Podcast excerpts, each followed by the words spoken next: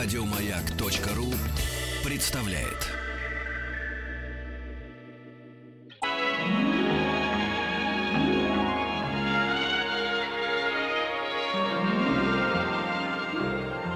Уральские самоцветы.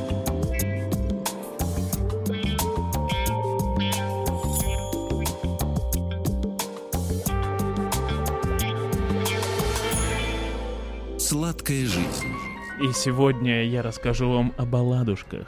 Бабушки-бабушки. Нет, о балладушках. О балладушках. Не о бабушках. О балладушках. А, баллада. Да, да. Руслан и Людмила. Если кто не знает, то оладьи — это кулинарное изделие. Само слово «оладьи» встречается с середины 16 века в русском языке. 1550 М, Ну, где-то так. Но вплоть до 1938 года не имел даже твердого написания. Писали и «оладьи», Это белорусская. и оладьи, и оладьи.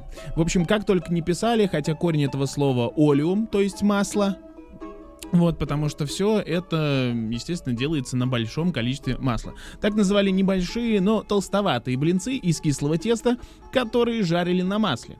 Но поскольку это чисто внешний признак, ничего никто не говорил ни о составе теста, ни о характерных особенностях приготовления, ни о консистенции, э, то в понятие оладьи на протяжении трех веков вкладывали чрезвычайно разнообразное содержание. Ведь из кислого теста можно чего только не делать.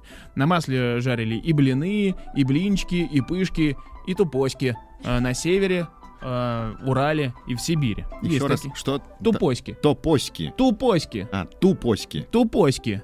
Да. Это туповатые. Пару тупосик мне, пожалуйста. Тупоськи. Ну, сейчас можно так э, кого угодно называть.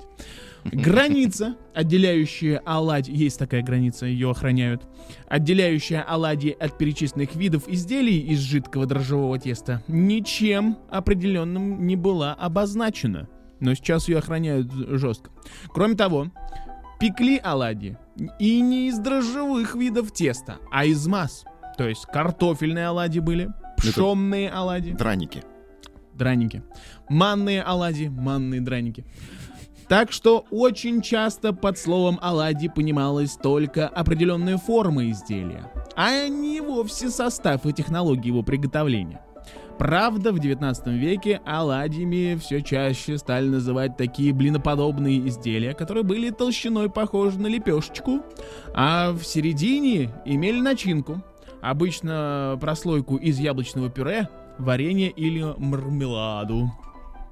И э, которые э, служили горячим э, сладким блюдом. То есть это был такой горячий десерт. Но ведь братья Абрикосовы уже подключились. Ну, естественно. Но эта трактовка оладий не получила широкого распространения за пределами двух страни- э, столиц, потому что в основном э, так э, э, понимали, ну, вот именно в таком виде понимали оладьи только в Санкт-Петербурге, в столице той, тоишной эпохи. А В, Москве, в московской кухне второй половины 19 века под оладьями понимали небольшие, толстые, э, с ладонь величиной блинцы, которые можно было уместить э, по несколько штук на сковородке, э, в отличие от блинов. Один блин на сковородку. А Одна тут их сковорода, один, один, блин. блин, а Да. тут их Формула несколько. такая Да, простая. естественно, да. Сам Эйнштейн ее вывел. Ну, на досуге. И которые имели сильно сдобное тесто, э, с большим количеством яиц, молока, хотя готовили оладьи и на воде, были такие времена.